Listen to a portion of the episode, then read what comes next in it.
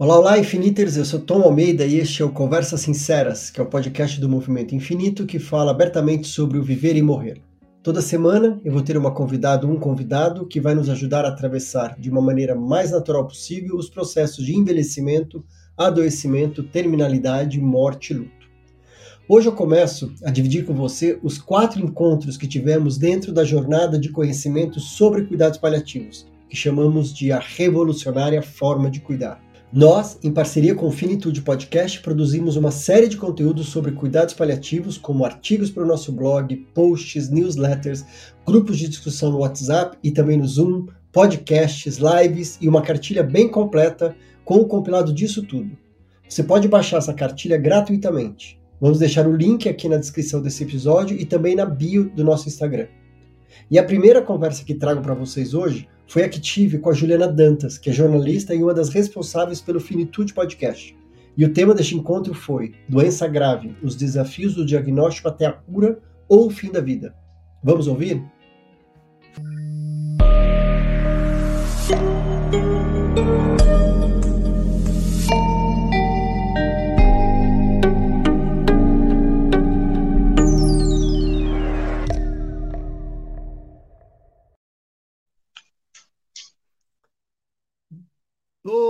Boa noite, Infiniters, Infiniters todos de vários lugares. A gente já estava aqui acompanhando nos bastidores, todo mundo entrando, várias cidades do Brasil, de Portugal, São Bento Gonçalves, Rio Grande do Sul, Feira de Santana da Bahia, Curitiba, São Bernardo do Campo, Recife, Lençóis Paulista, Valinhos. Cadê? O meu pedido sempre é também, cadê o Iapoque, cadê o Chuí? Esse dia vai ser o grande dia que a gente vai celebrar muita coisa aqui. Bebedouro, Salvador, que alegria.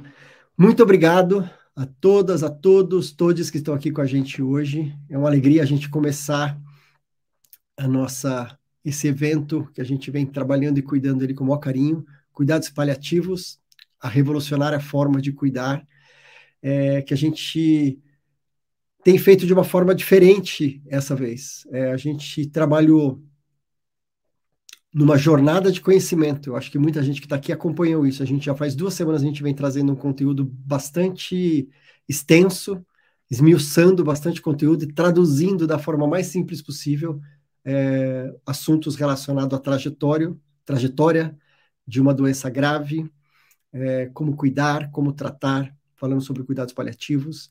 Então, estou super feliz da gente ter chegado nesse dia, abrir a conversa com uma convidada super especial.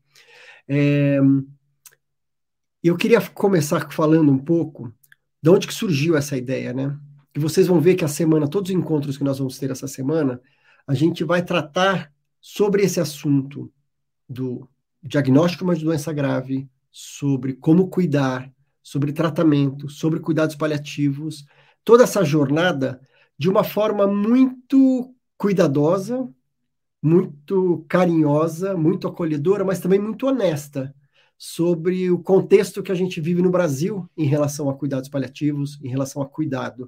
Uh, e vocês vão se sentir, eu já vou avisar, desde então, a gente vai convocá-los em vários momentos para participar dessa revolução que a gente está propondo que aconteça porque ela é extremamente necessária, ela é super importante, então em vários momentos a gente vai convocá-los para participar de alguma forma desse processo, porque a gente acredita, a gente sabe que essa transformação não vai ser e não vai partir apenas é, dos profissionais de saúde, é importante que todos nós, é, que a gente participe desse processo, tá bom?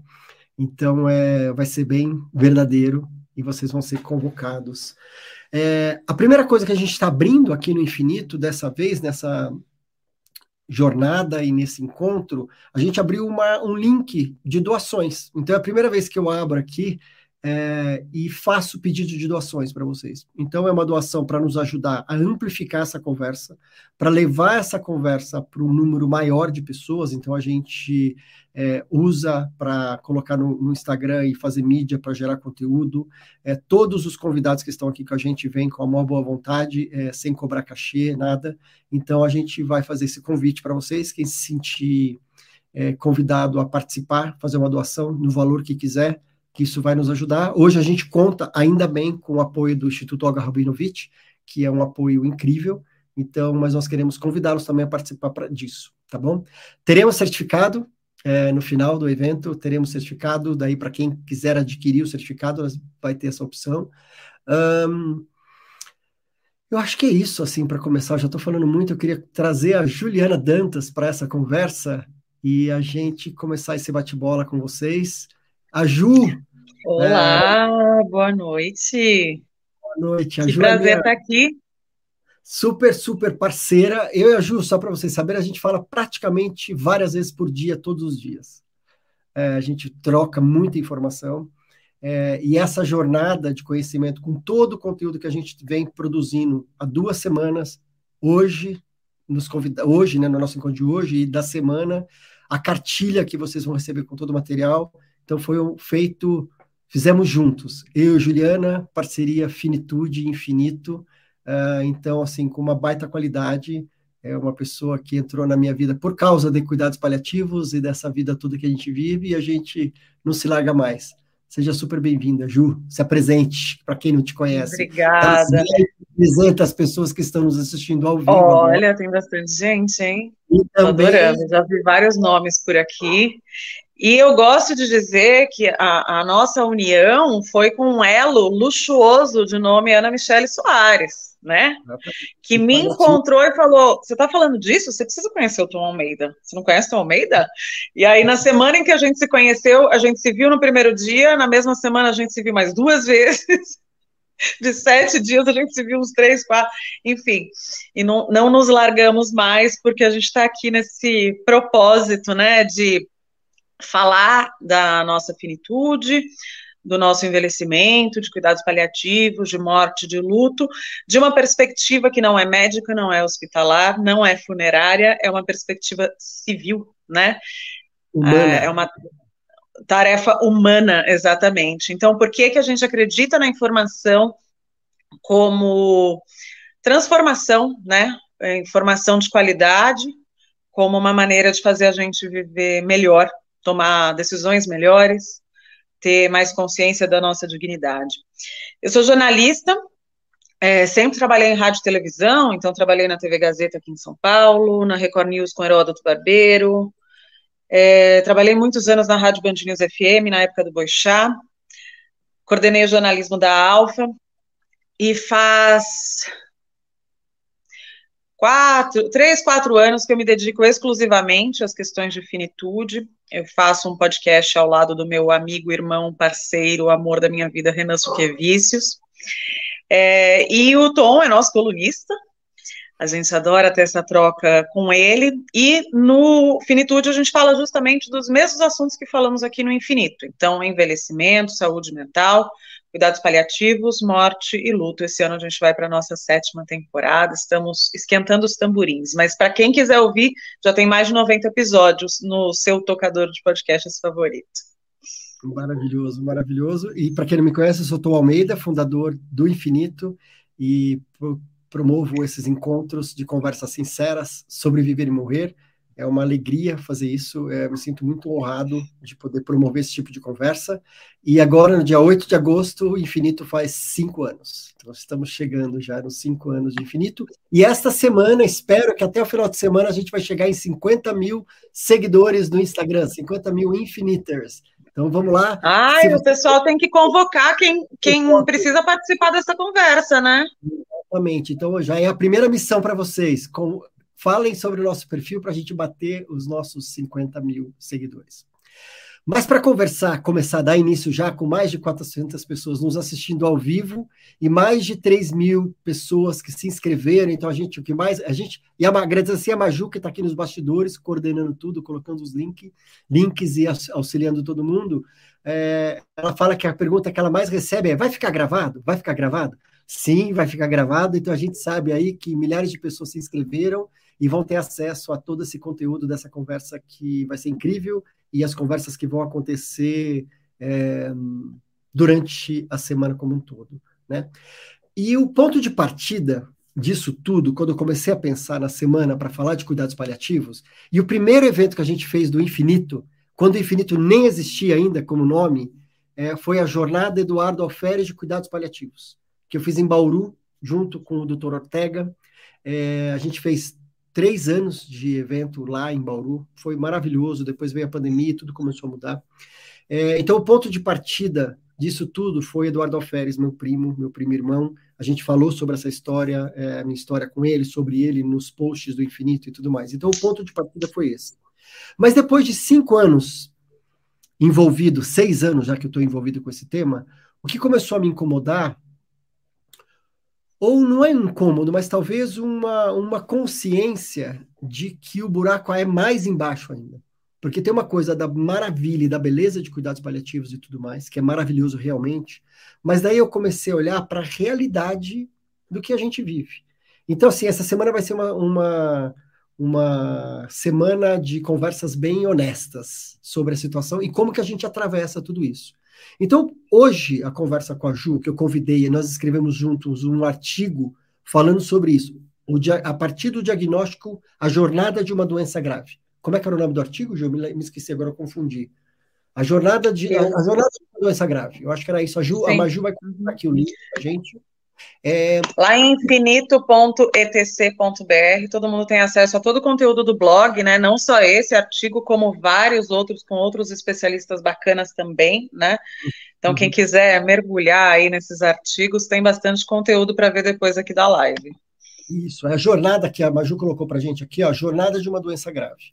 Porque uhum. o ponto foi, Ju, e eu queria que a gente fosse explorando isso, né? O ponto até seguindo meio fluxo do, do, do texto, que é assim, a partir do momento que uma pessoa recebe um diagnóstico de uma, de uma doença grave, obviamente todo o foco é que doença é essa, Vamos entender qual é o perfil dessa doença, vamos entender o que ela está acontecendo, quais os efeitos colaterais, qual o diagnóstico, qual o prognóstico, qual o melhor tratamento. Então, todo o foco, qual é o melhor medicamento e tudo mais. O todo o foco vai para isso. É, e isso demora, tem um tempo, né? Que são meses, semanas, dias, anos, a gente não sabe o tempo. E do diagnóstico, com todo esse tempo que vai acontecendo, tem dois caminhos que vão acontecer. Ou a pessoa ela vai para cura, né? Essa doença ela é curada, ou então ela vai para o término, para o fim de vida. Então a nossa conversa hoje é sobre isso, entre o diagnóstico e esse processo de tratamento, que muitas vezes o foco é só no tratamento. E o meu incômodo era, por que não tem cuidado também? Como é que a gente inclui cuidado ao tratamento? De uma certa forma, parece que onde, quando estamos focados no tratamento, quase não tem espaço para cuidado.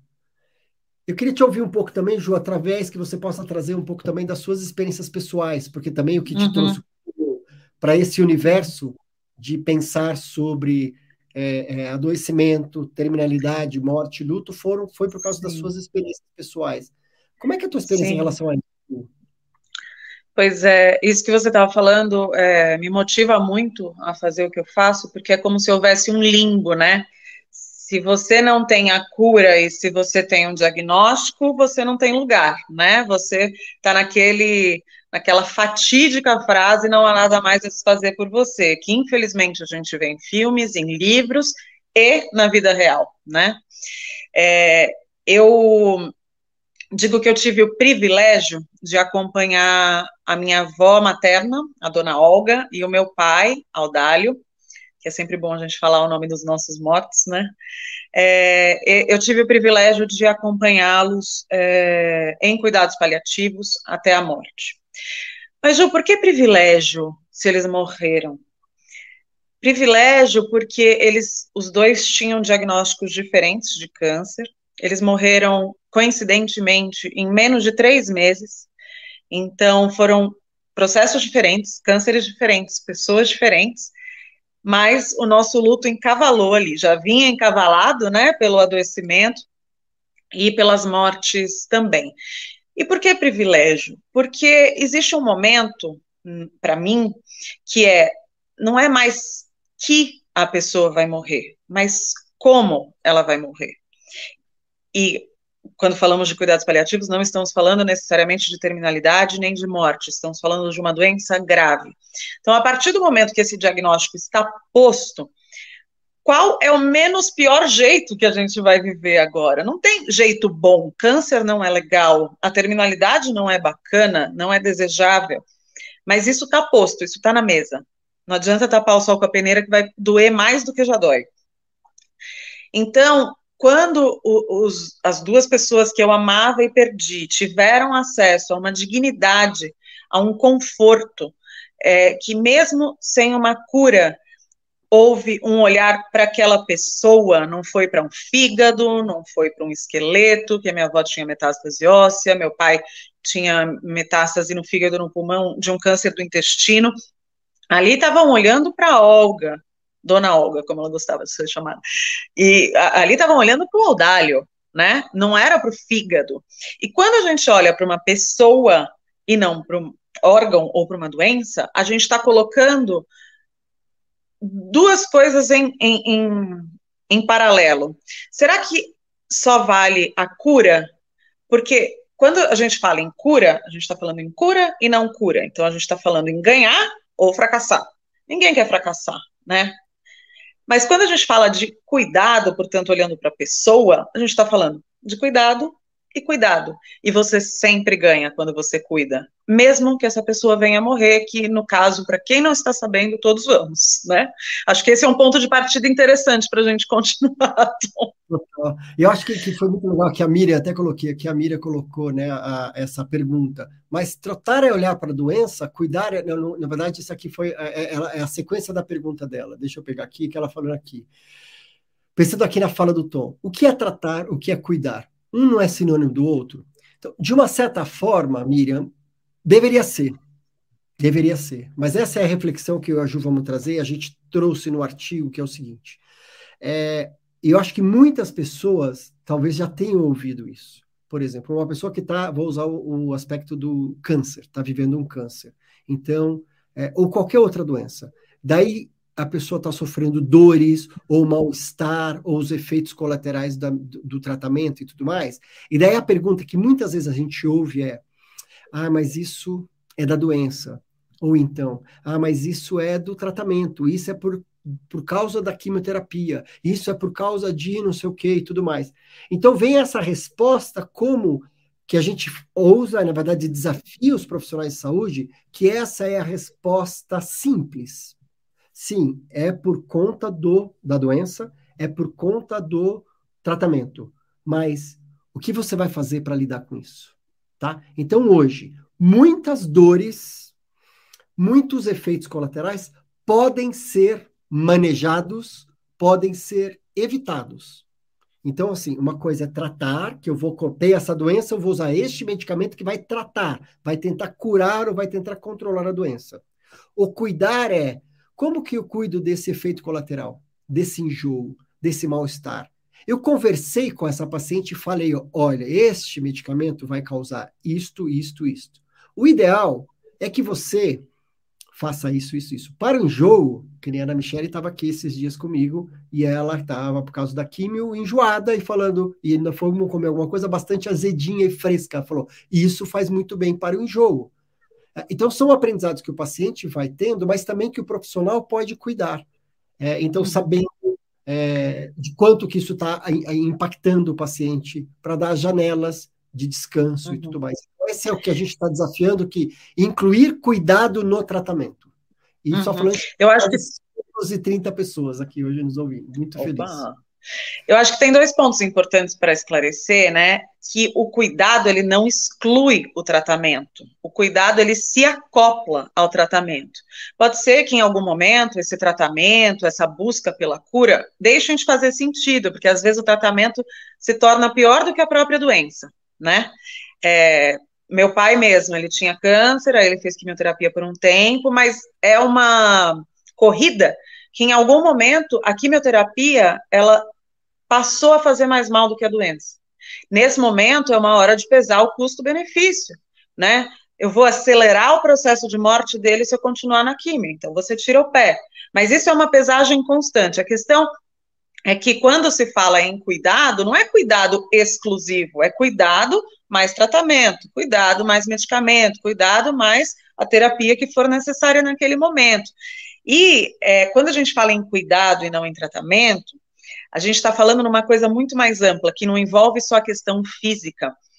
Quando a gente tem dores a partir de, uma, de um diagnóstico de uma doença grave, não é só o corpo dói, pode ser até que o corpo nem esteja doendo. Pode ser que você uhum. tenha descoberto uma doença sem nada doer. Você fez um exame de rotina e descobriu uma doença.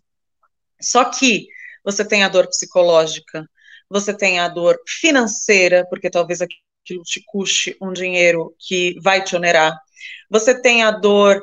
É, é até legal a gente citar exemplos, né, Tom? Por exemplo, poxa, eu vou tirar uma das mamas. Como vai ser o meu relacionamento daqui para frente? Como vai ser a minha vida sexual? Isso é dor. E a gente não está falando de uma dor física. Talvez o corte doa muito menos do que essa dúvida, né? Então, é, como vai ser? Eu vou ter que ficar afastada do trabalho, vou ter que é, receber menos porque eu vou receber pelo INSS, ou eu nunca mais vou poder trabalhar, vou ter que me aposentar, mas eu tô nova. É, poxa, será que com essa doença não vai dar tempo de ver meu filho casando? É, são várias dores que aparecem e que não necessariamente são físicas, embora também exista dor física. Então, quando a gente fala em cuidado, é uma questão mais ampla, por isso que é o tom e não o pulmão do tom, né? Exatamente. E, e, e eu queria reforçar a gente, porque no, eu sei que no infinito, no finitude, muitas vezes o que a gente leva e as pessoas entendem, sempre a gente está falando sobre final de vida. É importante que as pessoas entendam que a gente está falando a partir do diagnóstico. Então eu queria. É muito antes. Muito antes. Então eu queria primeiro fazer uma interação, fazer uma pergunta para vocês. Então, assim, um momento de reflexão e para vocês comentarem aqui. Seja, se você já passou por isso, que você escreva muito de uma forma muito é, é curta, assim, poucas palavras. Palavrinhas. Palavrinhas, assim, sentimentos.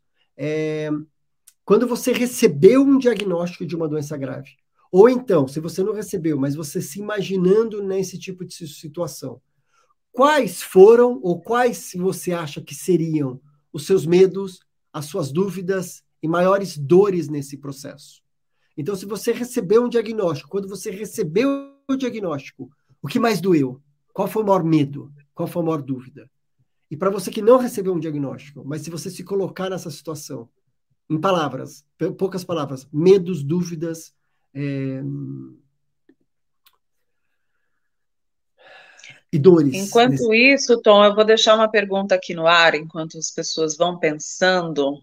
É, Amélia, oi, boa noite, Amélia, mais conhecida como quem? Minha sogra, maravilhosa, perfeita. É, é, tem, já tem gente falando medo do sofrimento, a Beatriz. Beatriz, tenta detalhar para a gente esse sofrimento, porque às vezes ele é físico, então, ah, meu braço dói, mas às vezes ele é, meu Deus, eu não vou poder fazer a viagem dos meus sonhos para a Islândia.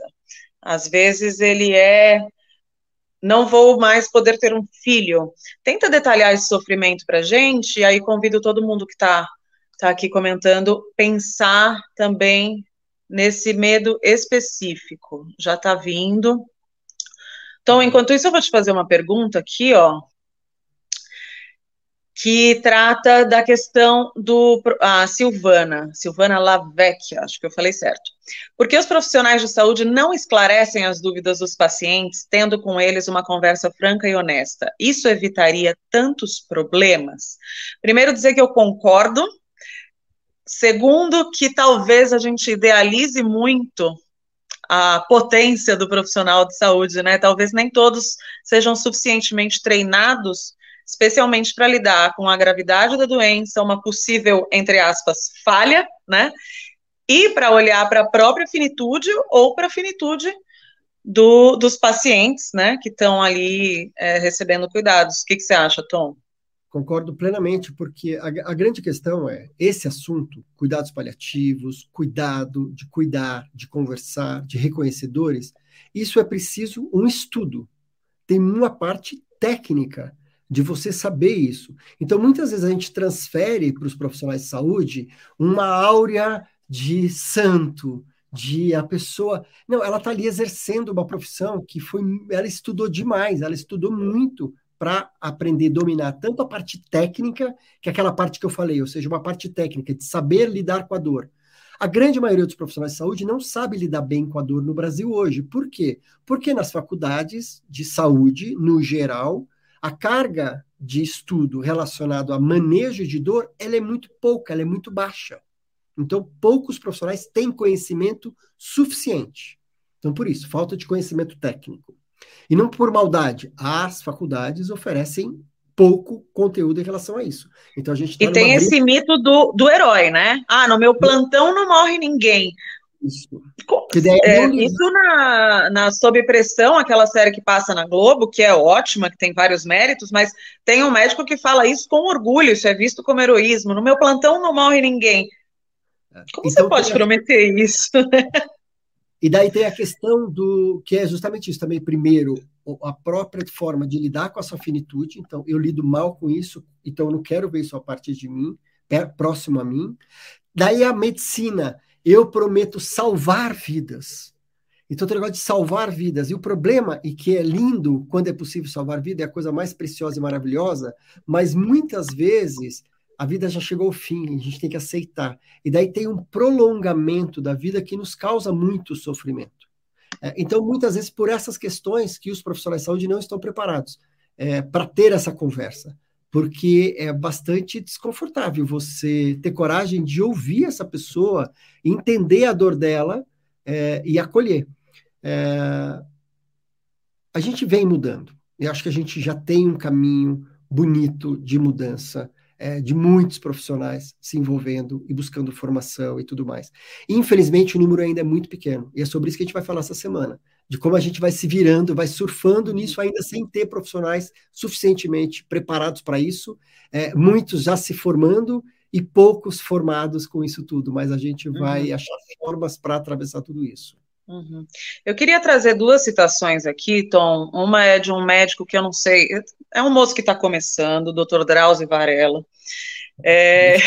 Drauzio Varela. Não, dá uma chance para ele, vamos dar uma chance para ele citar ele aqui. É, eu assisti uma palestra dele outro dia na feira literária aqui em São Paulo. A Cláudia Colucci da Folha entrevistava ele. E ele falou uma frase que ficou muito gravada na minha cabeça, que é: a medicina não existe para curar, a medicina existe para aliviar o sofrimento humano. Se a cura vier, fecha aspas, mas se a cura vier, ela é consequência desse cuidado.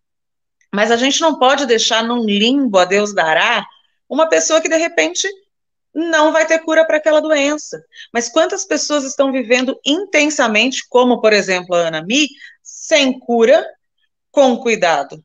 Há quanto tempo a Ana Mi está sem cura e com cuidado? Já, já deu 11 anos, né, Tom? Sim, sim. E vivendo muito mais que gente tecnicamente saudável.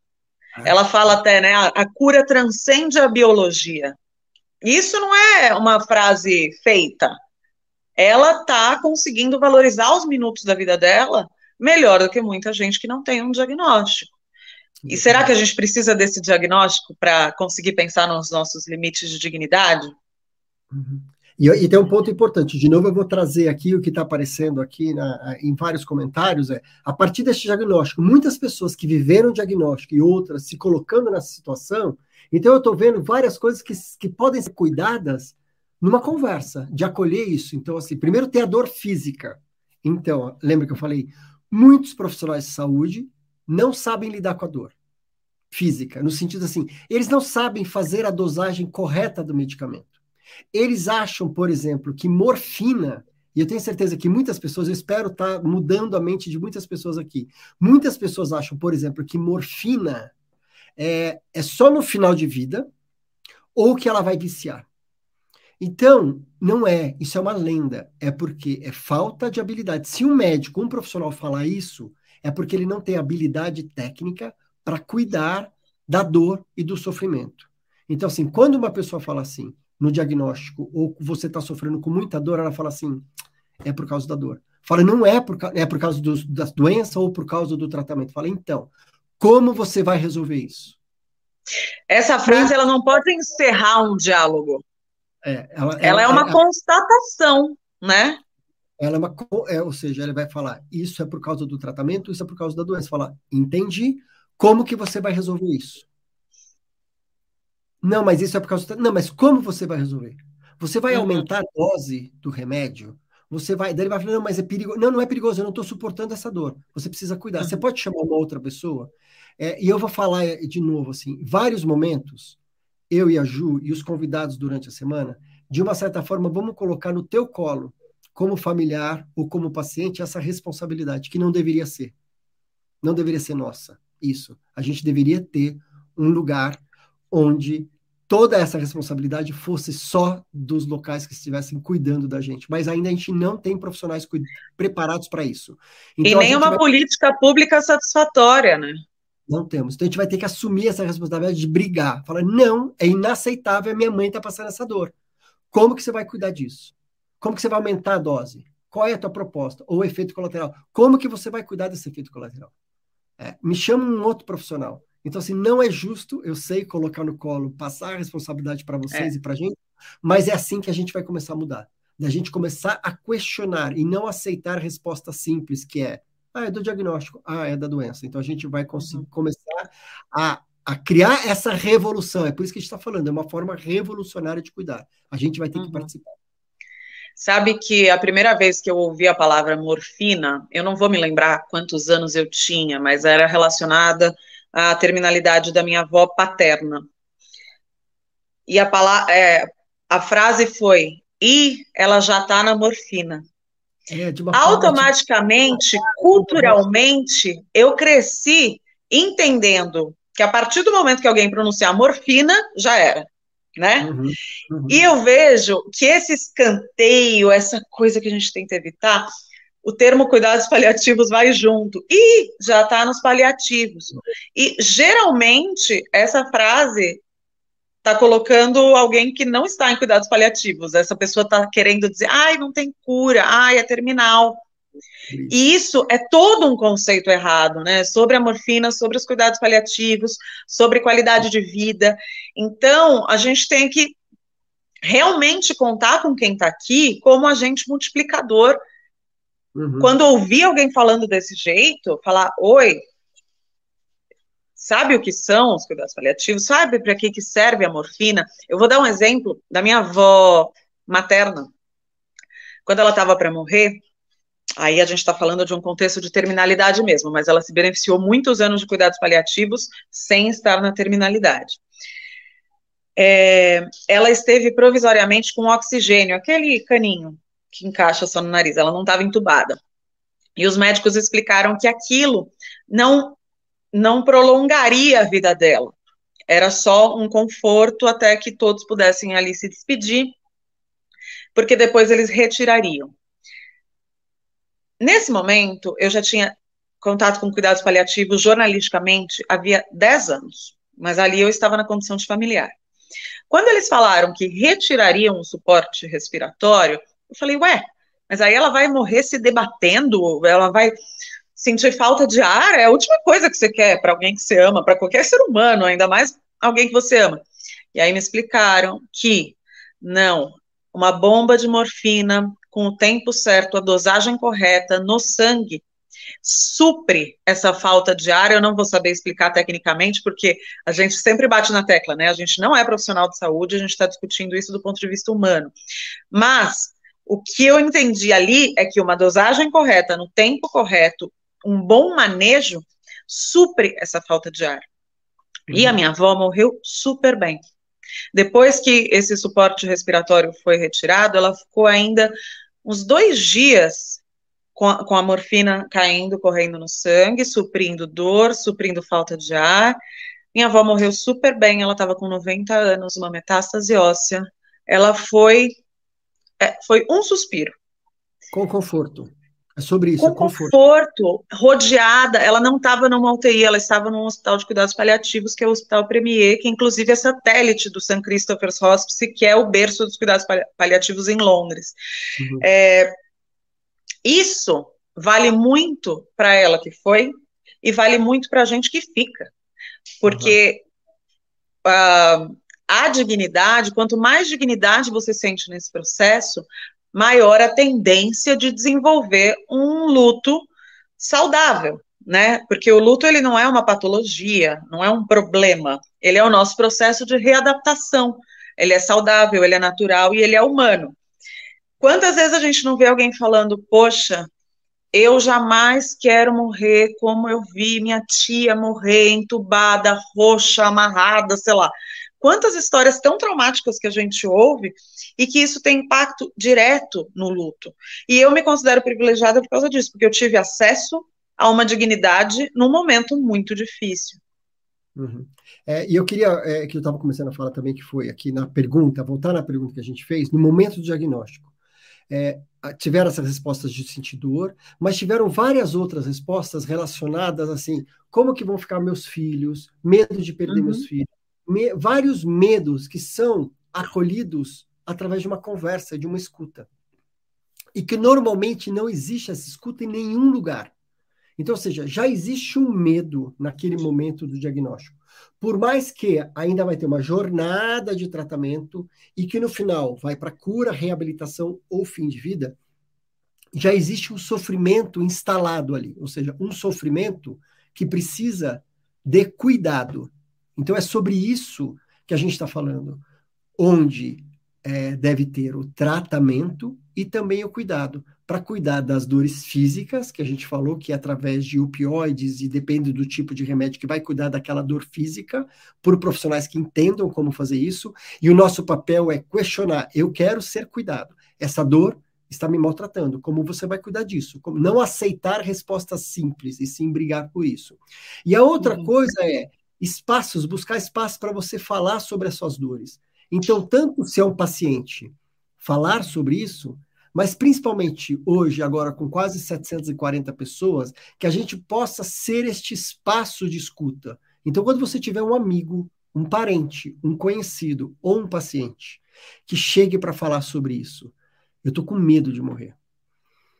Eu estou com medo de que meu, não ver meus filhos crescer. Isso pode ser logo no início. Ela acabou de receber o, câncer, o diagnóstico, essa pessoa. E pode ser que ela, inclusive, altas, se cure.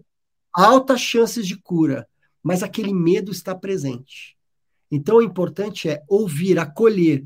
E o que, que a gente faz? Imagina, não pensa sobre isso. Não, não, a gente minimiza isso. Isso traz mais sofrimento. Então, o primeiro pedido que eu quero fazer para esses 730 infiniters aqui com a gente e os outros milhares que vamos ouvir é quando alguém vier falar com essa, sobre as dores que eles estão passando nesse processo, se for as físicas, vai brigar por elas através dos profissionais de saúde. Se forem qualquer outras, ouça, ou então também vá buscar ajuda de profissionais como psicólogos e tudo mais, para ajudar a acolher essas dores, porque tem todo um sofrimento. E a gente não está falando sobre final de vida, a gente está falando sobre desde o diagnóstico, durante todo o processo. Eu e a Jo, a gente uhum. escreveu um post é, que meio que tentando ajudar as pessoas a atravessarem. A gente tem sempre assim, eu e a Jo, a gente busca simplificar muito a linguagem, né? como levar para você de uma forma muito simples. Então a gente dividiu em três fases, como se fossem três fases a doença. Não é simples assim. A gente foi quase simplista para tentar facilitar, pensando que tem o diagnóstico, o momento do diagnóstico, o momento que tem uma fase muito crítica, e na verdade, muitas vezes existem várias fases críticas. E depois, o momento da doença avançada. Em todos estes processos existe tratamento e deveria também ter cuidado, tanto cuidado quanto tratamento, tá? Uhum. E por que está insistindo nisso? Porque muitas vezes cuidados paliativos está associado a final de vida. Aí se entrou cuidados paliativos, sai tratamento. Não é sobre isso. O mundo ideal, amanhã a gente vai falar sobre isso com o Lucas e o Dr. João, é que Desde o diagnóstico, a gente já deveria ter cuidados paliativos. A gente está chamando só de cuidado, que vai cuidar da dor física, da dor mental, da dor espiritual e tudo mais, para trazer conforto. Porque quanto mais bem cuidado estivermos, melhor a gente vai reagir ao tratamento. Uhum. Uhum. Entendeu? Então, Inclusive. História é assim: como que a gente pode unir hoje cuidado ao tratamento? Cuidado, uhum. esse, esse junto. É, uh, Vamos voltar para a definição da Organização Mundial da Saúde, que ela é simples, mas eu acho que ela diz bastante. Os cuidados paliativos são uma abordagem multidisciplinar que deve ser ofertada no momento do diagnóstico de uma doença ameaçadora de vida. O que, que, isso significa? É uma doença que potencialmente pode matar, mas não necessariamente vai matar, só que ela já é complexa o suficiente para demandar uma abordagem multidisciplinar. Então, não é ou o tratamento ou o cuidado, é e, é também, porque é uma doença complexa, porque ela é grave. Então, ela precisa ser olhada por múltiplos prismas. Então, não basta o médico, o enfermeiro. Tem que ter um psicólogo, um fisioterapeuta, um fonoaudiólogo, um nutricionista, um assistente social. Se a pessoa demandar um assistente espiritual, estou esquecendo de um monte, terapeuta ocupacional, eu estou esquecendo de um monte de gente. Mas por que tanta gente? Porque, como a gente é múltiplo, e a doença grave ela é complexa, cada um desses profissionais vai olhar com mais cuidado para uma coisa ou para outra. Não significa que o médico nunca vai ter uma conversa difícil com o paciente, porque ah, tem um psicólogo, eu não preciso fazer isso. Não. Mas é horizontalizar todos esses profissionais e colocar o paciente num pedestal como prioridade. Porque muitos médicos, a gente sabe, se colocam como prioridade. Eles querem decidir ou até mesmo a sociedade demanda que esse médico decida, mas na verdade quem decide é o paciente e a família. A função da equipe de saúde é dar as ferramentas. Olha, se você for por aqui, a tendência é de que o resultado seja esse. Se você for por aqui, o resultado pode ser diferente e talvez você ganhe tempo de vida, mas piore em qualidade. Então, é sempre uma pesagem de custo-benefício, e aqui a gente não está falando de custo-benefício financeiro, mas de intervenção, né? Quanto você anda e quanto você ganha. Então, isso é uma pesagem constante, então é complexo. O cuidado paliativo, ele age na complexidade. A frase do tom que eu amo, né? Uma camada extra de conforto. Você está sentado numa cadeira dura. Você está sentado, mas a cadeira é meio desconfortável. Se alguém te oferecer uma almofadinha, você recusa, né? Não tem por que você querer estar desconfortável. E aí eu quero te passar, Tom, uma observação da Júlia Bernardo aqui e queria o seu comentário. Ela fala que a avó dela está com alimentação interal. Após a retirada da sonda, ela virará paciente paliativo.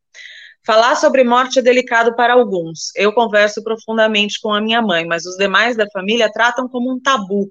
Não aceitam a morte de forma alguma. É, vamos voltar nesse ponto, Tom.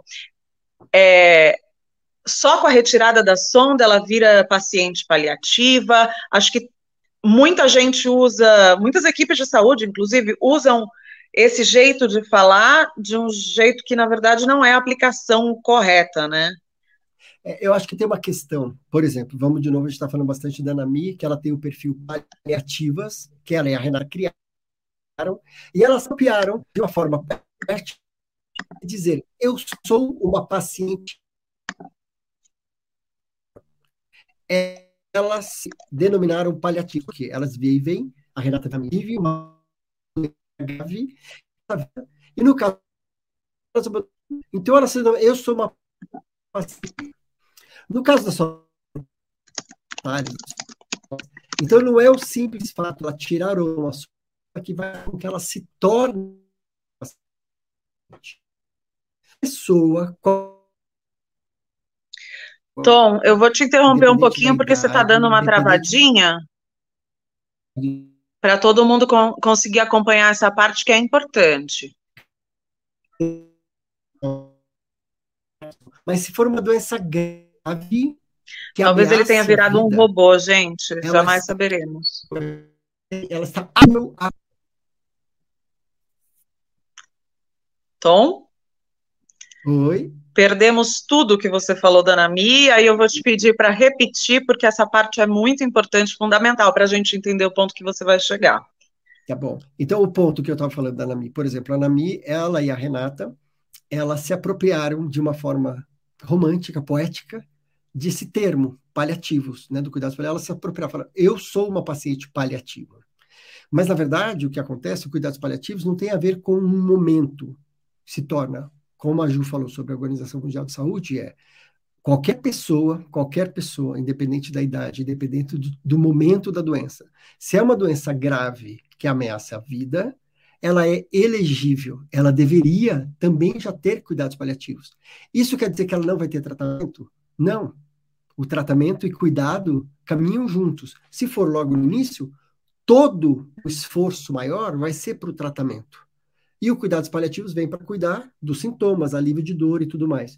Conforme é, a doença vai evoluindo e realmente daí tem alguns recursos que talvez não façam mais sentido, daí existe o maior é, é, abordagem de cuidados paliativos. Então, no caso é, dessa pessoa que comentou aqui, então não é o momento que essa pessoa vai tirar a, a, a sonda, por exemplo, que ela vai se tornar uma paciente paliativa.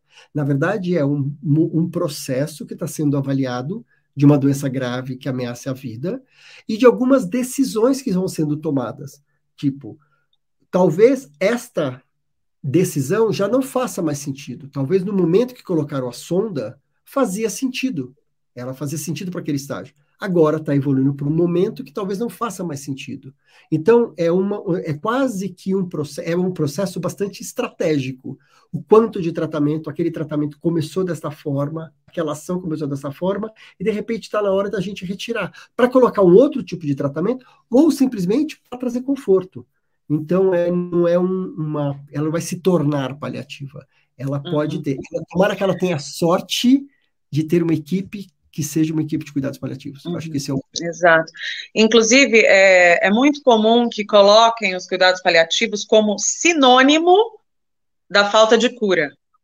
Né? Uhum. Então, ah, como não tem cura, ela vai para paliativos. Mas ir para paliativos, primeiro que não é você que vai, é o, uhum. a equipe que vem até você. Então, basta a gente ter aí exemplos de médicos muito bacanas, como por exemplo o Daniel Forte, é, a Sabrina Ribeiro, ambos é, que atuam no, na faculdade, na, no Hospital das Clínicas aqui em São Paulo, que é o maior hospital da América Latina, eles são intensivistas, portanto, eles trabalham com UTI, emergencistas, portanto, eles recebem quaisquer emergências a qualquer momento, e eles são paliativistas. Ué, mas não é para quem é quem está para morrer, não é aquela ala que é o corredor da morte. Não, é uma abordagem mais complexa, com mais conforto, numa situação delicada. Então, quem está na UTI, a gente já está entendendo que está com alguma situação grave. Então, por que eu não quereria um cuidado mais confortável? Uhum. Né? Então, não é a pessoa foi para cuidados paliativos. Primeiro, que é o cuidado paliativo que está a serviço dessa pessoa. E o cuidado paliativo ele é uma abordagem complexa, ele é uma equipe complexa. E aqui a gente está falando em linhas gerais, porque não somos da, das equipes de saúde, mas não é só atendimento, conversa, é, fofuras e abraços. É também. Mas é muita técnica. Para você fazer um manejo correto de dor, exige muita técnica, muito estudo. E uma tecla em que a gente bate que é importante é: não existe política pública no Brasil para cuidados paliativos. Cuidados paliativos não são cadeira obrigatória nas faculdades de medicina. A dor não é cadeira obrigatória. Então, assim, do que, que a gente está falando? Né? Se, a, a, gente vai sofrer porque isso não está no, no escopo da, uhum. da, da, do serviço de saúde. Então, por enquanto, a gente que tem que exigir, né? E acho que um ponto também importante, mas por que, né? Que ainda também cuidados paliativos está associado a isso. É, somos poucos, existem poucos profissionais de saúde no Brasil ainda trabalhando com cuidados paliativos. Então, na hora de uma emergência, um hospital cheio de pacientes, cuidados paliativos ele é muito mais efetivo no momento extremo de dor. Então, daí, os profissionais eles vão se deslocar para atender as pessoas que estão em mais sofrimento, no momento mais desafiador. Mundo ideal, que é o que eu acredito e que eu estou construindo e estou sonhando junto com a Ju e com vocês aqui, é no momento em que a gente vai ter nos hospitais pelo Brasil todo equipes especialistas em cuidados paliativos, mas também profissionais que fazem o pronto atendimento com todo o conhecimento necessário mínimo de cuidados paliativos, que ele possa acolher aquela dor física, aquela dor emocional, espiritual, manejo de, de sintomas, etc., desde o início do diagnóstico. Só que hoje no Brasil a gente não tem esse cenário. Então, de novo, eu colocando na conta nossa, de vocês e da gente. A gente vai ter que brigar por isso. A gente vai ter que falar sobre isso.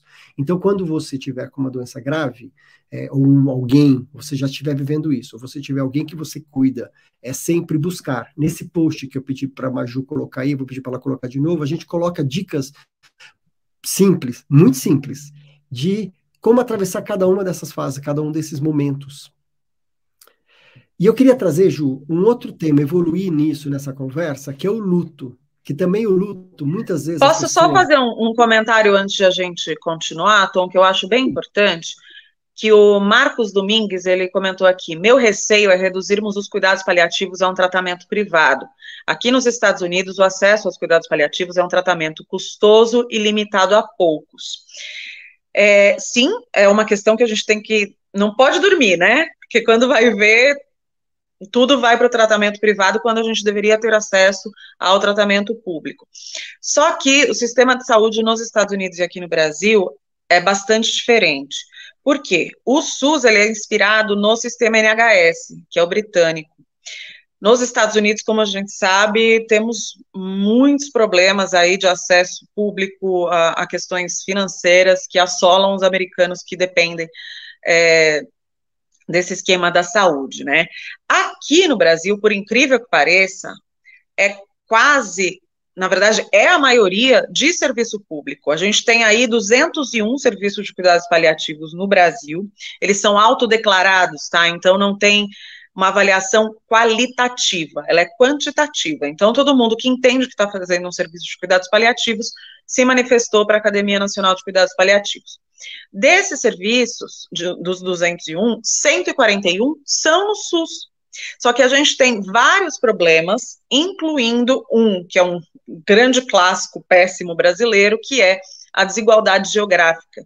Então, a gente hoje tem mais serviços de cuidados paliativos no entorno da Avenida Paulista do que em toda a região centro-oeste. Então, esse já é um gargalo importantíssimo, que é o acesso geográfico. Né?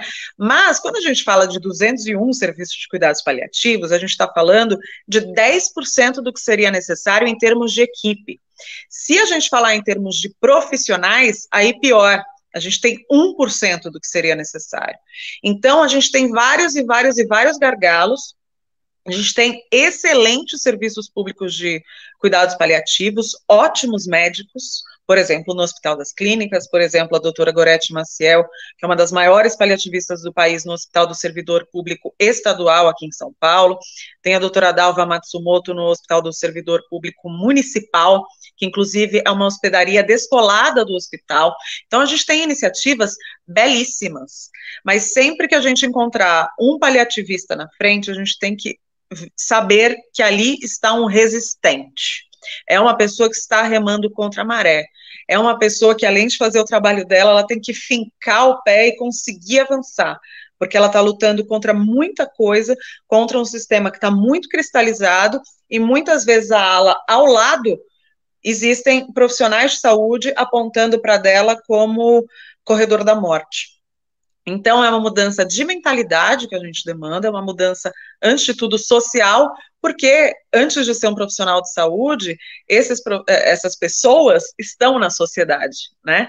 Então, antes a gente muda a sociedade para ver se existe uma reverberação né, na, nos hospitais e nas clínicas para a gente conseguir avançar nesse nosso cuidado. Só quis fazer esse mega parênteses, porque acho importante a gente discutir isso. Não, perfeito. Para a gente ir evoluindo nisso, mas antes eu queria lembrar que eu estou vendo as pessoas perguntando. Sim, nós teremos certificados, que daí você faz a inscrição. Na verdade, é, o certificado tem um valor para quem tiver interesse nisso. Nós estamos preparando no final uma cartilha com todo o material de todos os posts, artigos e todo o conteúdo que a gente criou. Ela está incrível, ela é super didática, então vocês vão ter acesso a isso, vocês vão receber no final da semana isso gratuitamente.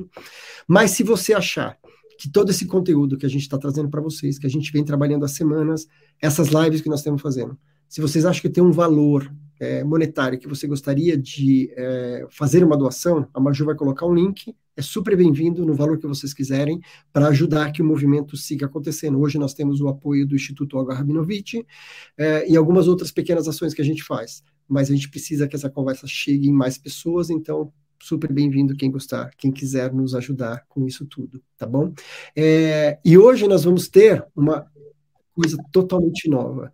Depois eu vou dar mais detalhes, mas só para dar um teaser, depois que a gente acabar essa live, a gente vai abrir uma sala do Zoom com salas pequenas para que vocês possam conversar entre vocês, para que vocês possam. Nós não estaremos participando, eu vou entrar, vou abrir as salas e vocês vão participar, porque a gente cada vez mais acredita que o movimento tem que acontecer entre vocês. Não necessariamente eu liderando, a Ju liderando. A gente vem aqui, levanta o tema e vocês vão se conhecer, vão conversar. Então a gente vai começar a fazer esses testes. Então depois que acabar a live, a gente vai mandar o link para o Zoom para vocês seguirem conversando, tá bom? Algumas inovações que a gente está trazendo aí nas nossas conversas. E daí evoluindo, Ju, luto. De novo, é uma questão também que tem bastante entendimento distorcido. Muitas vezes as pessoas entendem que o luto está relacionado somente ao final da, final da vida, né? na hora que a pessoa, o paciente morre, os familiares vão ver o luto. Mas, na verdade, o luto se faz presente. Hoje eu vou pedir só para você colocar no mudo que o seu barulho está aparecendo aqui da digitação. Aí, obrigado. É, que o luto, desde o momento do diagnóstico, até se a gente for olhar para essas dores que as pessoas foram falando, dos medos que acontecem desde o momento do diagnóstico, o luto já se faz presente. Desde um termo conhecido que é o luto antecipatório. O que é isso? Eu recebi um diagnóstico e eu começo a viver aquele processo de que talvez eu não possa viver planos e sonhos que eu vim pensando.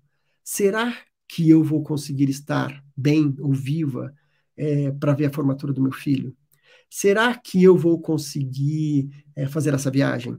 Será que eu vou ver os meus filhos crescerem? Será que eu vou. É, ou então, é, antecipatório de coisas que eu não vou conseguir viver. Uma outra forma é lutos do que aconteceu, por exemplo. Eu perdi um membro do meu corpo. Eu perdi um seio, tive que fazer uma amputação, alguma coisa assim. Então, eu tenho um luto daquela parte do meu corpo. Tenho um luto pelo trabalho que eu não posso exercer mais, porque eu não tenho mais condições físicas de exercer aquele trabalho.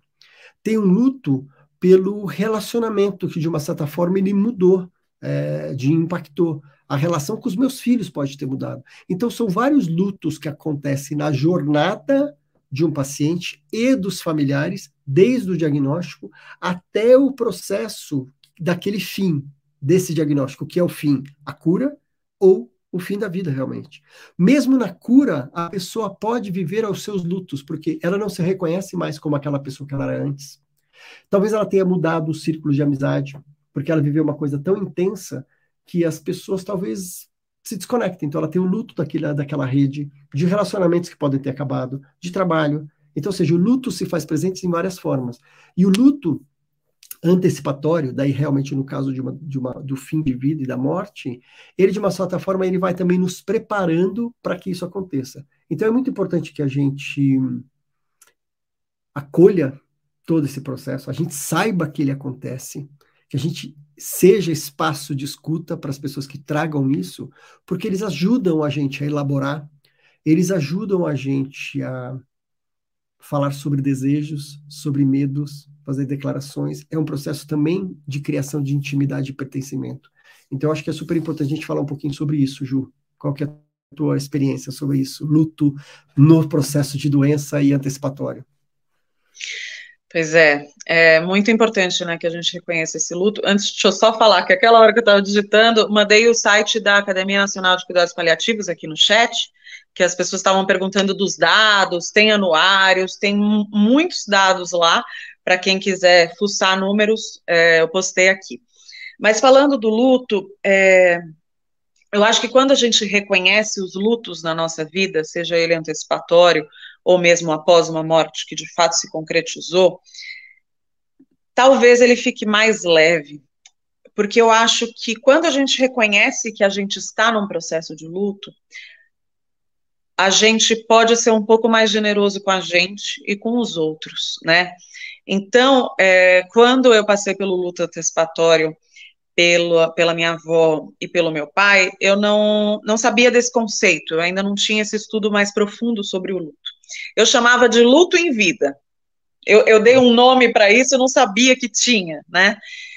Então, você já tem todas as características, né, de um luto ali, então é, você já está com aquele temor, você, você, tem uma ansiedade, chega um momento que você já está vendo para onde está se afunilando aquele diagnóstico, né? Eu já estava com a clareza de que meu pai e minha avó estavam se aproximando de um momento de terminalidade, então tocava o meu celular e eu dava um salto se eu via que era minha mãe, achando que tinha acontecido alguma coisa. Às vezes ela só falava: Oi, você pode comprar pão? Eu falava: Meu Deus, não me liga, não me liga. e eu fui tendo sobressaltos de ver o celular tocar. Esse luto antecipatório ele cobra um custo. Eu acho que é importante a gente dizer, Tom, é, que somos seres humanos como todos, né? Às vezes as pessoas veem a gente falando com um pouco mais de naturalidade sobre esse processo mas as, as nossas perdas não foram tranquilas, né? A gente aprendeu muito com elas e por isso a gente quer dividir, mas um, um ano mais ou menos depois da, da, perda da minha avó e do meu pai, eu reconheci que eu estava precisando, além da minha psicóloga, de um psiquiatra, de uma psiquiatra que hoje eu não, não largo por nada na minha vida. Fui lá e reconheci que várias da, vários dos meus sintomas eram de transtorno de ansiedade generalizada eu me trato desde 2019. Acho importante falar sobre isso abertamente. Porque não é que a gente está aqui, às vezes, fazendo uma piada, brincando e tentando é, facilitar alguns processos, que eles foram tranquilos para a gente, né? Você perdeu sua mãe, você perdeu o Du, teu primo irmão, você perdeu teu pai. É, todos nós temos perdas ainda que não necessariamente por morte. Isso não necessariamente é tranquilo né? Isso cobra um custo, isso deixa marcas. Então, quando a gente reconhece que a gente está nesse, nesse processo que é humano, natural e saudável, desejável, né?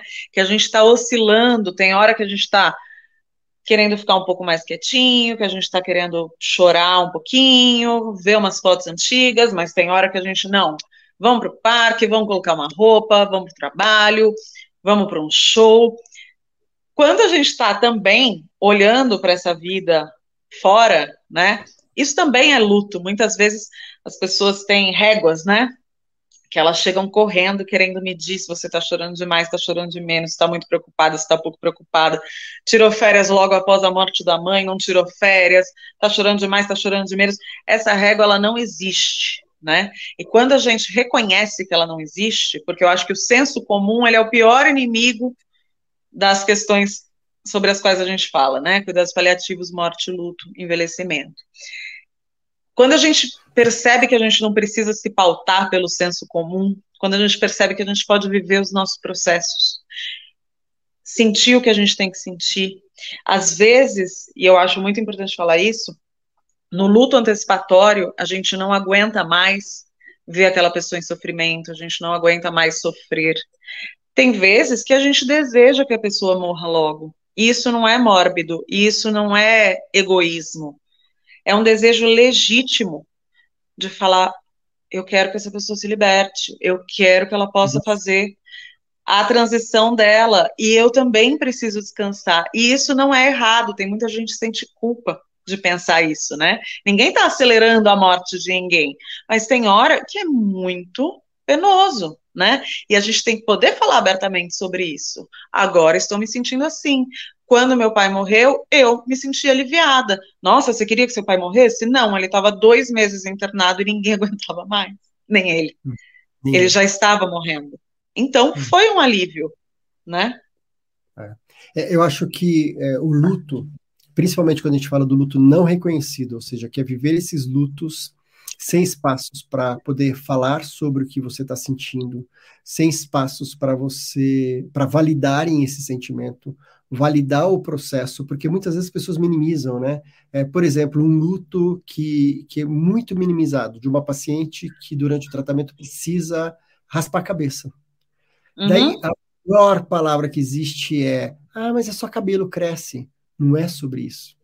É Como a se a pessoa não soubesse, né? Nossa, nunca tinha pensado que o cabelo cresce, foi bom que você veio aqui me avisar, né? É. Então, é, isso é um luto não reconhecido, e o não reconhecer um luto, uma tristeza, uma dor, causa ainda mais sofrimento. Então, muitas vezes no processo como um todo, e o luto é muitas vezes cercado de muitas culpas, que nem eu vou até colocar aqui uma, uma um depoimento da Tabata, ela está falando assim, ó, eu preciso de ajuda, me cobro demais pelo falecimento do meu pai, mas não sei o que profissional certo a recorrer. Isso está me sufocando, faz um mês que eu perdi meu pai. É, Tabata, primeiro eu, sinto muito, muito mesmo, pela, pela sua dor, a dor da morte do seu pai, é, a dor que você está sentindo hoje. É, e essa culpa, ela faz parte desse processo do luto. A gente se sente muitas vezes culpado. Como que eu estou aproveitando o final de semana? Como que eu estou tomando sol? Como que eu estou? Então, muitas vezes são com ações pequenas que nos trazem culpas, muitas vezes.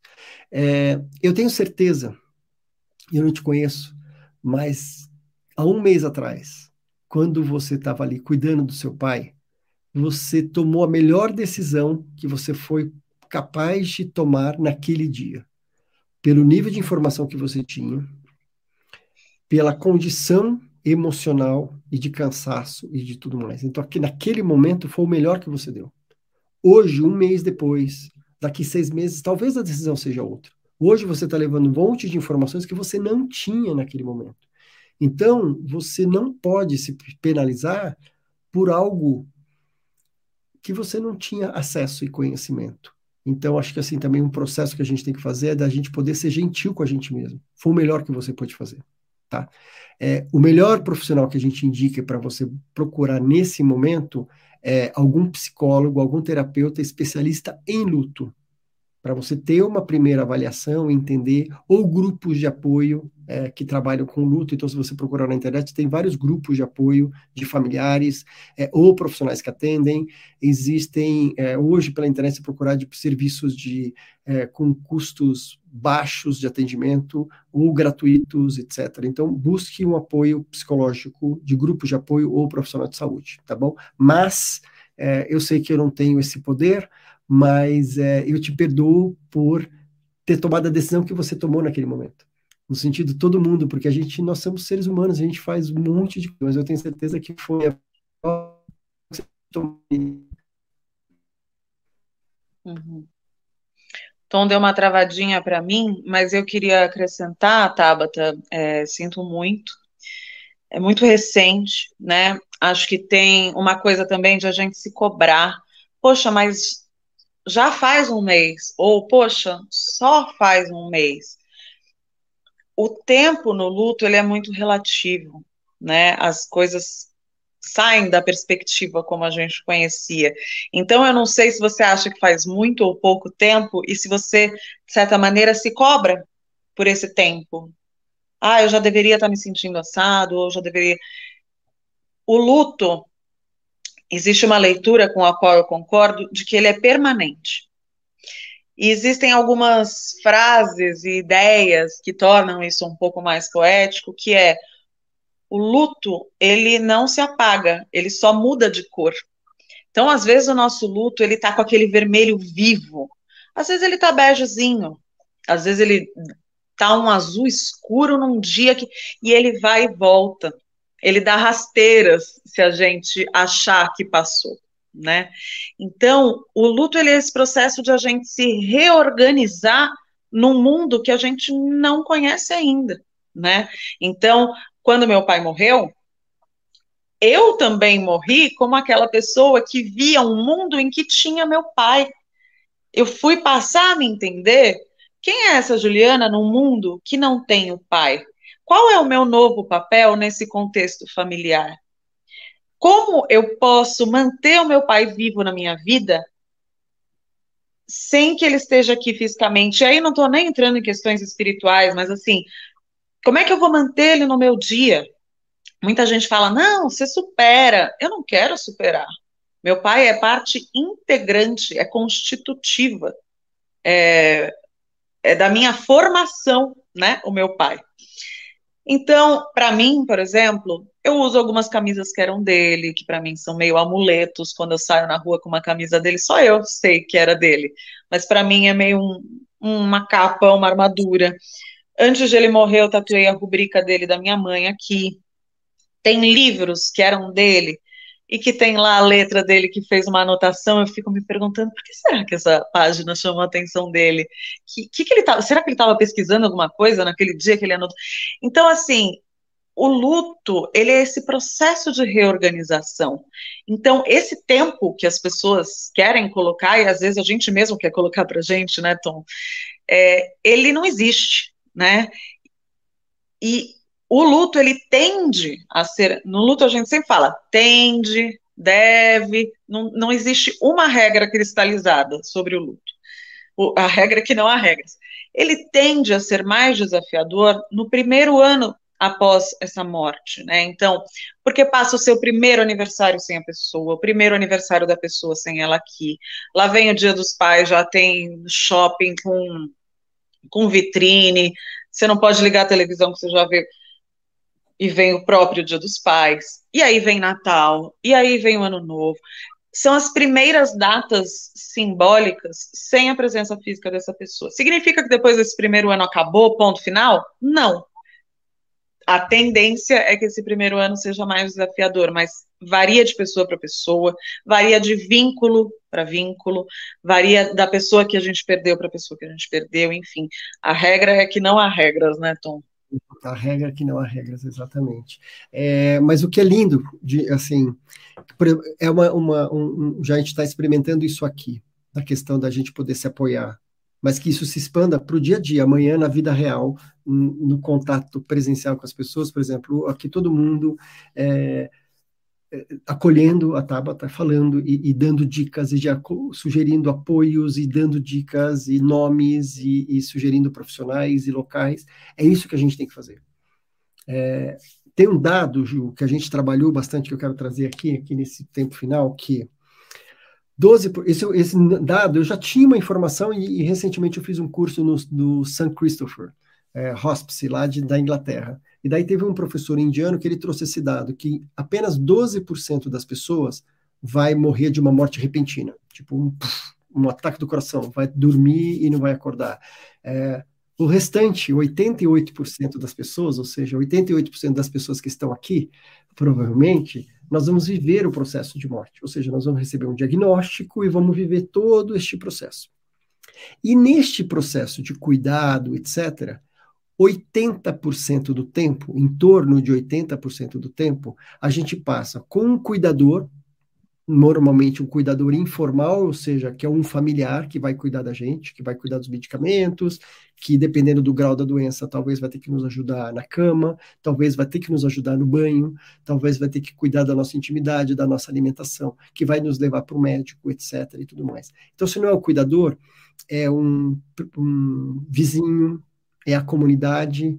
Então, se a gente vai, a gente está vivendo cada vez mais tempo. Então, acompanhem comigo. 88% de nós vamos viver este processo da jornada do diagnóstico até o fim das nossas vidas. 80% desse tempo a gente passa com um cuidador informal, com um amigo menos, com a comunidade menos. E se a gente fizer essa revolução de a gente falar assim, pera, que eu vou ajudar. Vamos se juntar e vamos fazer com que essa travessia, essa jornada seja um pouco mais fácil, que a gente se torne uma comunidade. A gente vai falar sobre isso na quarta-feira. Eu estou trazendo o Alexandre é, e uma pessoa que é envolvida com ele, Dona Edival, Edinalva, da comunidade compassiva na favela da Rocinha, justamente sobre isso. É um trabalho da comunidade. A comunidade se junta para cuidar um do outro. É o que a gente acabou de fazer aqui. Então essa vai ser a convocação. Como que a gente, como comunidade, como vai começar a cuidar, saber ser cuidado, e também a gente tem que ser um cuidado legalzinho quando a gente for cuidado, para facilitar a vida do outro, porque a gente provavelmente vai ser cuidado, e também ser cuidador.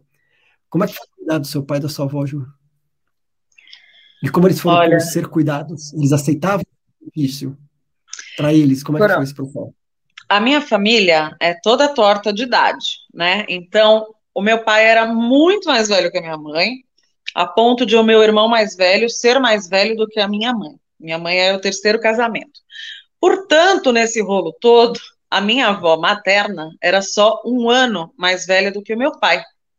Então, a gente teve, ao mesmo tempo, duas pessoas envelhecidas com personalidades absolutamente diferentes. Então, meu pai era jornalista, era escritor, era um intelectual e dava palestra, e viajava e lançava livro, lançava livro. Minha avó, a dona Olga, desde que eu nasci, ela era a minha avó. Ela se comportava como um estereótipo de vó me fazia canja, me levava no parquinho. Meu pai nunca foi essa pessoa, ele chegou a ser bisavô duas vezes e ele nunca foi essa pessoa, não era do comportamento dele. Então, a minha avó teve um processo de envelhecimento e adoecimento um pouco mais natural, ou um pouco mais convencional, porque, novamente, não há regras, mas dentro do nosso imaginário, né? E o meu pai a partir do momento do diagnóstico de câncer dele, foi como se ele tivesse batido o carro. Aquilo interrompeu o fluxo dele. Porque ele tinha muita energia e produzia muito e gostava de viajar e falar e escrever. Aquilo para ele foi uma freada muito brusca. E isso influenciou completamente no processo de cuidado, né? De, de morte também. E pelo tempo que meu pai fez quimioterapia, ele fazia de 15 em 15 dias por 46 horas seguidas. Então ele internava semana sim, semana não. Internava, vamos supor, numa segunda, recebia quimio até quarta e aí desinternava. Num primeiro momento, ele não tinha muitos efeitos colaterais, mas a principal dor dele era estar perdendo a vida lá fora, de coisas que ele uhum. poderia estar fazendo, produzindo, andando, viajando. Depois a quimioterapia foi é, sendo de fato ruim. Quando ele estava internado, era um hospital convencional, um hospital de classe média aqui em São Paulo, hotelaria A, A, enfim, só que não tinha abordagem de cuidados paliativos no dia a dia, embora o oncologista dele fosse excelente. E ele não aceitava doença, não aceitava doença, não, não tinha o que fazer, não tocava no assunto, achava que era tomar uma pílula que ele ia dar uma melhorada do nada. E aí, entrava uma enfermeira falava seu Aldalinho, dá o dedinho para a gente fazer o destro. E ele não era um vovozinho. E acho que idoso nenhum é. O idoso pode também ser avô, mas ele não é só isso. E meu pai, aquela potência toda intelectual e produtiva, etc. Tinha dia que ele ficava mais bravo, tinha dia que ele conseguia dar risada. E num belo dia eu conversando com ele, tentando entender porque ele não aceitava esse processo, e ele não queria que as pessoas soubessem o tamanho da gravidade da doença, então não era tão aberto para o externo, né? E aí ele falou assim: Eu não quero que as pessoas pensem que eu sou carta fora do baralho. Uhum. E aí eu fui refletindo e reflito até hoje quais são os signos, os sinais que o sistema convencional de saúde dá para pessoas adoecidas ou envelhecidas de que elas são carta fora do baralho. Então, eu acho que quando uma enfermeira, na melhor das intenções, entra achando que está despendendo ali carinho, falando com ele no diminutivo, na verdade ela está reduzindo ele a um estereótipo de uma coisa que ele não era. Então ela olhou ali no prontuário, 80 e poucos anos, é um senhorzinho, ele é só um senhorzinho, ele é um senhorzinho nessa camisola que todos os outros pacientes do andar usam. E aí eu fui percebendo como, mesmo sem a intenção, essa pessoa dizia para ele, nas entrelinhas, que ele era carta fora do baralho. Né? Então, esse processo é muito complexo.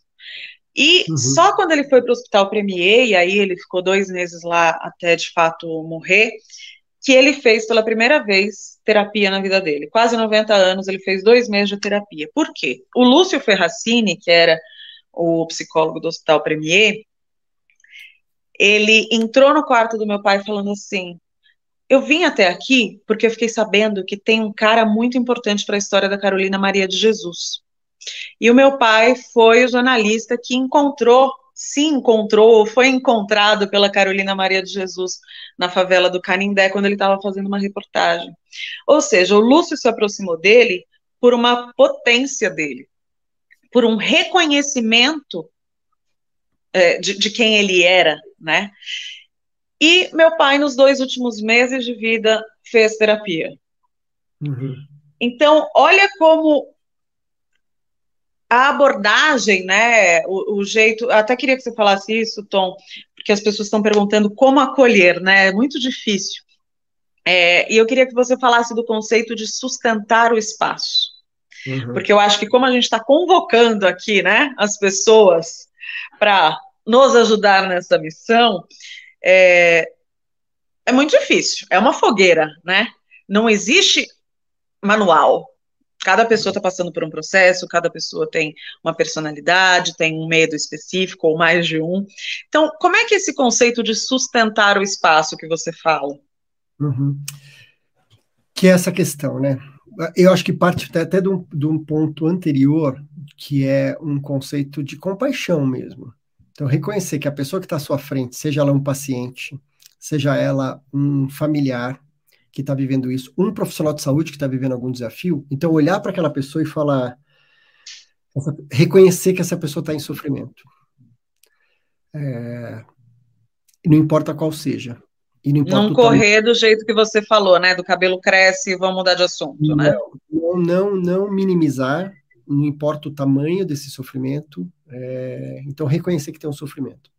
E a partir disso, eu gosto muito de falar sobre essa história de ser espaço, que é assim: quando você chega numa cozinha, você olha para ela e ela, sem dizer nenhuma palavra, ela fala: Oi, eu sou a cozinha.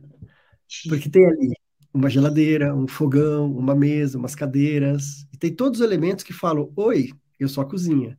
Daí você vai andando por aquela casa e você chega na sala. E ela, sem dizer nenhuma palavra, ela fala: Oi, eu sou a sala. Porque tem um sofá, tem uma televisão, tem uma poltrona e tudo mais. E por assim vai, né? Você vai para o banheiro, ele fala: Oi, você de novo, eu sou o banheiro. Ele diz, sem dizer, ele é um banheiro. Como que a gente pode chegar num espaço, num lugar, num determinado lugar, na casa de uma pessoa, num quarto de hospital, numa escola, em algum lugar, quando você está presente, sem que você diga nada, que você pode falar assim: Oi, eu sou espaço de escuta, eu sou espaço de acolhimento. Sem julgamentos, sem respostas Sim. fáceis. Então, que as pessoas possam olhar em você para ser espaço. E como que é ser espaço, né? Então isso é uma coisa conceitual que eu falo, mas assim, como é ser espaço? Primeiro assim, ter coragem de, daí vem da essência da compaixão, olhar e reconhecer que tem uma dor, mas não julgar, falar assim, perguntar sobre essa dor. Eu tô vendo que você não tá bem, você quer falar sobre isso? Eu tô vendo que esse comentário te fez ficar chateado. Tô vendo que você tá com uma dor. Então, fazer uma pergunta para que a pessoa fale sobre essa dor dela. Você pode contar comigo, eu tô aqui. Eu não sei o como exatamente eu vou te ajudar, mas conta comigo. Eu vou te ouvir, eu vou tentar te ajudar. É, se eu fizer uma coisa que talvez não te agrade, você me fale, porque eu não sei muito bem como atravessar isso. Eu nunca te ajudei nesse processo, é a primeira vez que a gente vai fazer isso junto. Então, da mesma forma, quando você tira uma pessoa para dançar, provavelmente vocês vão tropeçar, um vai pisar no pé do outro, vocês estão entendendo, então um precisa ajudar o outro. Mas você tem que se colocar à disposição para que a pessoa possa te dizer como ela quer ser cuidada, onde mais dói, e não onde você acha que dói para ela mas perguntando para ela onde mais dói e como você pode ajudar. Então, isso é ser espaço. Quando a pessoa fala e você não minimiza e fala assim: ah, não, mas é só cabelo. Não, imagina, não pensa sobre isso, se você não vai morrer. Ou então, não, é só você rezar e ter fé que vai dar tudo certo. Tá? E quando eu falo isso, eu não estou falando nada em contra a religião, a espiritualidade. Ela é super importante. Mas é importante o que aquela pessoa acredita e não o que você acredita. Então, se aquela pessoa, não adianta você falar sobre a sua fé e sobre a sua religião para aquela pessoa, porque talvez você coloque uma outra camada de sofrimento. Talvez você traga mais sofrimento para aquela pessoa. Porque se ela fala, mas eu estou tendo fé e não está dando certo. Então, minha fé não é suficiente. Além de eu ter uma doença que está me fazendo sofrer, eu sou culpada porque eu não estou tendo fé suficiente. Então, em vez de ajudar, você pode estar tá atropelando a dor dessa pessoa. Uhum. Então, acho que esse é o conceito de ser espaço, que é no sentido de como eu me coloco é, que a pessoa entenda que não vai ter julgamento, que tem uma pessoa realmente de verdade querendo auxiliar é, na dor que a pessoa está sentindo, naquilo que ela quer ser cuidada, da forma como ela quer ser cuidada. É sobre ela não sobre você. Uhum. Tem uma coisa que eu acho muito bonita que o Samir Salman, que é fundador do Hospital Premier, fala, que ele fala dirigido às equipes de saúde, mas eu acho que vale para todos nós, ele fala que, no bom sentido, o bom paliativista é uma folha em branco. Então, Total. quando ele entra num quarto ou recebe um paciente num consultório, ele tem que se despir das próprias crenças. Não importa se ele é espírita. Se o paciente for ateu, ele tem que agir de acordo com a, a, a, as premissas daquele paciente.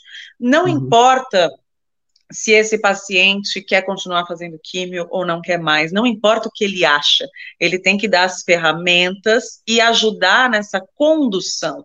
Então, eu acho que quando a gente é folha em branco, no bom sentido, a gente ajuda, porque a gente não tá. Eu acho que hoje. Eu, eu, sou uma pessoa ansiosa, então eu reconheço que várias vezes eu faço isso sem querer. Às vezes eu quero completar o que a pessoa está falando, ela está buscando uma palavra, eu.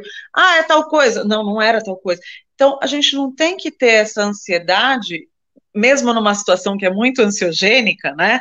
Mas de completar, supor, querer dar uma resposta fácil.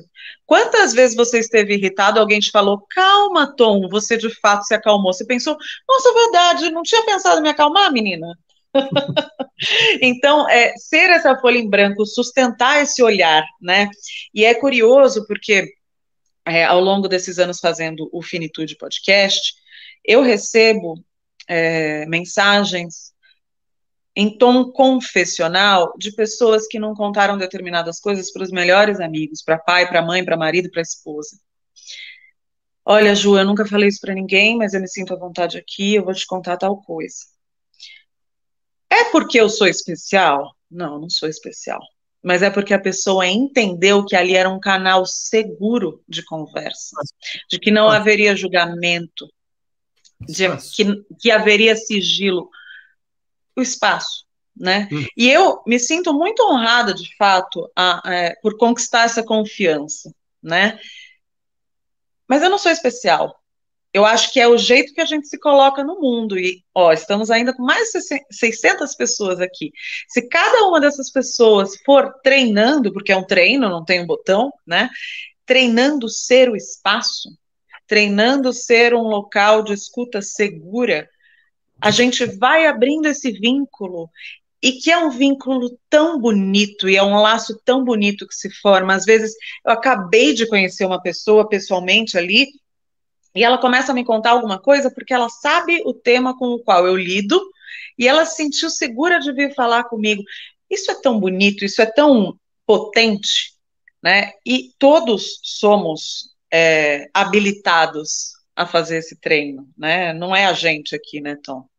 Exatamente. É, eu tenho uma outra forma, quando eu faço falas com. É, é, quando eu falo falas com profissionais de saúde, eu sempre tenho uma que é exatamente de ser a folha em branco, mas eu falo assim: antes de você entrar no quarto de um paciente, tira o jaleco, seja literalmente ou de uma forma é, metafórica, que é justamente para você sair desse papel, ou então tira o seu crachá, sair desse papel de profissional para se conectar com a pessoa como pessoa. Ouça a história dela, porque tudo que você sabe é, todo o conhecimento que você tem, sem você ouvir a parte de lá, que é do paciente do familiar, talvez você use o seu recurso errado da sua mala de ferramentas. Então, como se conectar de verdade, tá bom? Mas a gente está chegando no final, Ju, já passou aqui. Passa tão rápido, né? Se deixar, a gente fica falando. Conversando aqui um monte de coisas. Eu vou passar agora os recados todos finais, mas já antes disso eu queria te agradecer super por participar e estar com a gente na jornada inteira, não só por hoje de ter criado junto comigo todo o conteúdo, de ter levado todo o conteúdo dos nossos textos para um outro nível. Então, super obrigado, uma delícia ter você sempre com a gente. Eu amo essa parceria, Tom. Bem, já estamos juntíssimos, finitude infinito, Tom e Ju sempre juntos. E alguns recados importantes finais. É, então, a Maju, vou pedir para ela colocar o link do certificado para quem quiser então, o certificado, para quem tem interesse dele, tem um valor. É, a gente está falando sobre, a gente abriu essa possibilidade das pessoas fazerem doação, e tem quem quiser fazer uma doação sobre o que a gente está produzindo, super bem-vindo, qualquer valor. É, essa semana, a gente está falando muito sobre mobilizar, que vocês estejam bastante envolvidos nessa transformação. Sozinhos, a gente não vai fazer essa transformação. A gente vai precisar fazer isso juntos. Então, também hoje a gente tem duas coisas novas. A primeira é uma missão. Todas as noites a gente vai ter um tipo de missão. Então, a primeira missão a gente vai pedir para você ir lá no Instagram, no nosso Instagram, que a, Ju, a Maju vai colocar aqui, então se você vai na nossa página lá do infinito.etc. Lá tem um vídeo meu falando sobre isso. E a gente está pedindo para você compartilhar com pelo menos cinco pessoas. Então, essa vai ser a sua missão para começar a ajudar.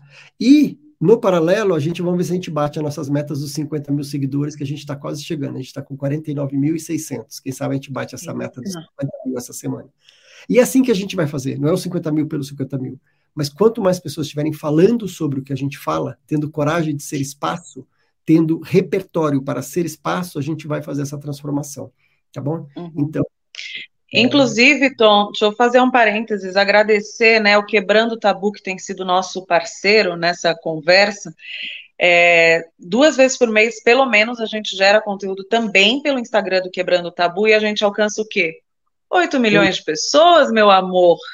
Né? É. Então, a Maria Tereza Cruz, lá do Quebrando o Tabu, abriu esse espaço para a gente porque entende que é uma conversa importante que precisa atingir cada vez mais gente, né? Então não é o número de seguidor pelo número de seguidor, é isso de ser pedrinha no lago. Então caiu no lago e vai, né, aumentando as ondas e amplificando essa conversa, amplificando esse acolhimento, que a gente é sonhador, né?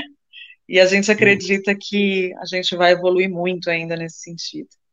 É, então, e hoje é a primeira noite que a gente está convocando, realmente é uma convocação, que vocês nos ajudem a fazer essa transformação. Eu sei que muitos estão aqui já fazem isso, mas sigam fazendo cada vez mais, tá bom? E hoje a gente então vai estrear com o que eu falei para vocês. A gente vai abrir no Zoom, um link do Zoom para ir para lá agora, para a gente abrir salas e vocês vão conversar entre vocês. Já gerenciando frustrações. A, a nossa sala do Zoom cabem 100 pessoas. Então, quando bater 100 pessoas, ninguém mais vai conseguir entrar. Então, são 100 pessoas, infelizmente, porque a gente usa um Zoom gratuito. Também, essas doações também nos ajudam a também ter esses outros recursos e tudo mais. Hoje a gente tem um Zoom que é gratuito. É mentira, acho que ele é pago, mas ele é só para 100 pessoas. Eu nem sei, mas a Maju que cuida disso. Mas, de qualquer forma, vamos entrar lá, então, a Ju colocou as duas coisas importantes. Link do Zoom para quem quiser seguir conversando entre vocês lá. Não vai ter fala minha, não vai ter fala da Ju. Vocês vão fazer conexões, vão trocar, fazer reflexões sobre o que a gente falou. Para ficar 45 minutos aberto aquela sala. E o outro, a missão. Entre no nosso Instagram, compartilhe, comente e tudo mais. Este link especial que a Maju colocou aí. Tá bom? Super obrigado, eu sou super respeitoso ao tempo e são exatamente oito e meia na hora que Britânico, é o berço dos cuidados paliativos, né? Queria convidar também quem puder seguir o Finitude Podcast no Instagram, Podcast Finitude no Twitter, para quem usa Twitter. E queria te agradecer, Tom. Essa parceria só me fortalece. É, eu cresço muito com essa parceria é, sem palavras, assim, por quanto a gente troca e por quanto a gente se dedica, né, a tentar traduzir aí a linguagem médica, que ainda é um pouco restrita, a linguagem de saúde, para uma conversa humana, natural, saudável, bem-vinda e urgente, né? Então, queria agradecer todo mundo que está aqui, mensagens muito acolhedoras, muito generosas, pessoas realmente engajadas. É, então sigam lá, Finitude Podcast, dá para ouvir no seu tocador de podcasts preferido, é só pesquisar por Finitude, tem um monte de episódios sobre diversos assuntos, dá para rir, dá para chorar, dá para fazer os dois no mesmo episódio, é o podcast que eu faço com o Renan Suquevicius, meu parceiro de vida. Tom, obrigada, Maju que está nos bastidores, obrigada, Tana Barcelos, manda prender, manda soltar, inclusive vimos a Maju aí, que é uma raridade, quem viu, viu, né? Obrigada. Quem quiser, vai lá para o Zoom. Estarei lá daqui a pouquinho. Beijos, obrigado. Obrigada.